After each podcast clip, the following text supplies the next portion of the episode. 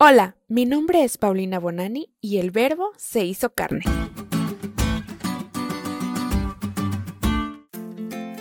Hay un pensamiento en particular que ha sido de alto impacto en mi mente.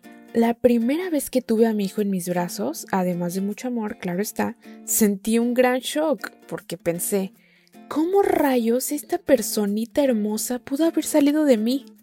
¿Cómo es que se formó dentro de mi cuerpo? ¿Y cómo puede estar ya aquí con todo y piel, cabello, ojos y uñitas? Se me hacía increíble y de hecho cada que lo veo crecer y desarrollarse se me sigue haciendo increíble, tanto el milagro de la vida como el gran parecido que encuentro en él conmigo y su papá. Él, aunque nació de mí y es carne de mi carne literal, posee un alma única que Dios le ha dado. A diferencia de mi hijo, cuando Jesús vino a este mundo instauró el gran misterio de la encarnación, un concepto que desafía no solo a la ciencia, sino a la comprensión humana.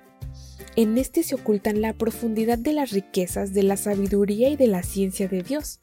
El apóstol Juan no escatima en palabras para describir cómo es que el verbo, o sea Jesús, se hizo carne, o sea humano, para venirnos a presentar en vivo y en directo a su Padre, o sea, Dios. Y nos da varias características de lo que es el verbo. En principio de cuentas, Jesús ya existía desde siempre, desde el inicio de todo, y Él estaba con Dios. Cuando el mundo fue creado, no solamente estuvo presente, sino que sin Él la creación no habría sido posible. Además, Él llegó en el momento justo, cuando la humanidad más lo necesitaba.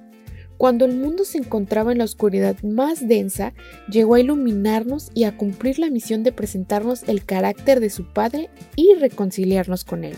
Eso incluía pasar por una humillación extrema al dejar su trono elevado para rebajarse al nivel de los hombres y además padecer sufrimientos para reivindicar la ley divina y su perpetuidad.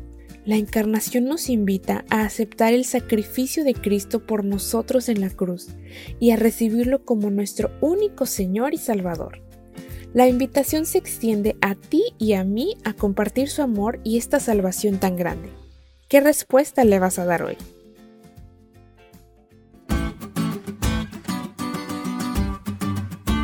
¿Te diste cuenta lo cool que estuvo la lección? No te olvides de leerla y de compartir este podcast. Es todo por hoy, pero mañana tendremos otra oportunidad de estudiar juntos.